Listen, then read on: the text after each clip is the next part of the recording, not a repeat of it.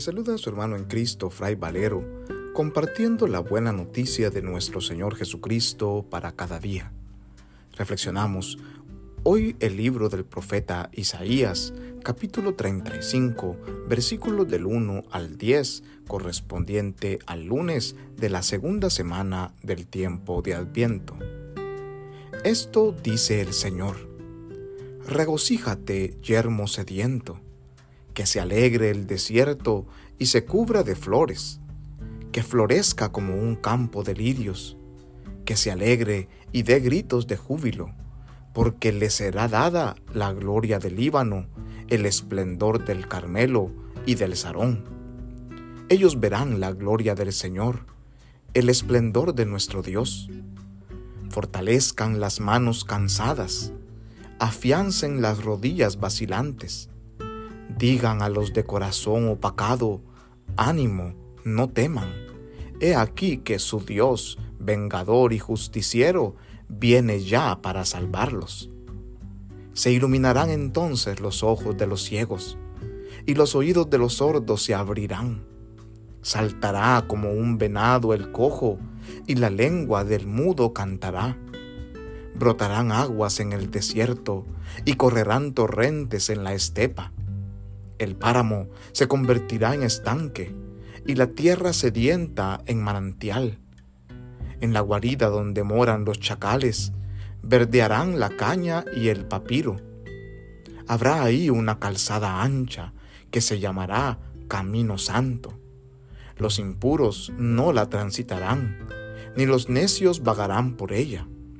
No habrá por ahí leones, ni se acercarán las fieras por ella caminarán los redimidos.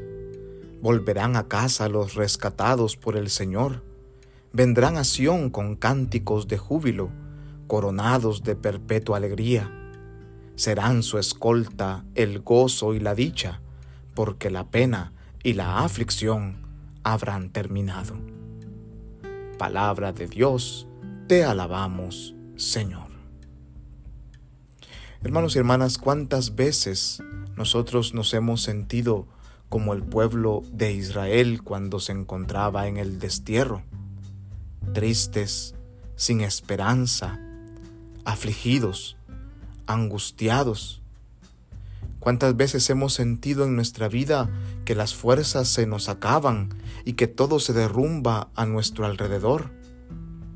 ¿Cuántas veces las preocupaciones y las enfermedades nos roban la paz, nos llenan de estrés, de angustia, hasta el sueño se nos va y vivimos la vida como en tinieblas, preocupados por todo y sin poder disfrutar de lo que acontece a nuestro lado. Cuando nos sentimos de esta manera, el Señor nos habla a través del profeta Isaías, como lo hizo aquel día con el pueblo de Israel para devolvernos la esperanza y recordarnos que no estamos solos, que Él siempre está a nuestro lado. Por eso hoy nos dice, no teman, ánimo, he aquí que su Dios viene para salvarles. La palabra de Dios nos invita a regocijarnos, a alegrarnos en medio de nuestro desierto porque el Señor cubrirá de flores todo aquello que parece descampado.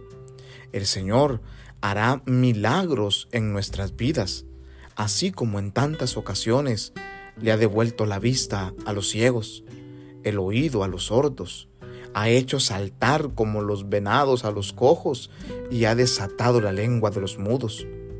Hoy el Señor quiere hacer correr torrentes de agua viva sobre el desierto en el que nos encontramos, para que aquello que parece seco, que parece árido, para que aquella fe que ha decaído, hoy se convierta en un manantial, en un estanque que sacie nuestra sed de Dios, nuestra necesidad de paz interior.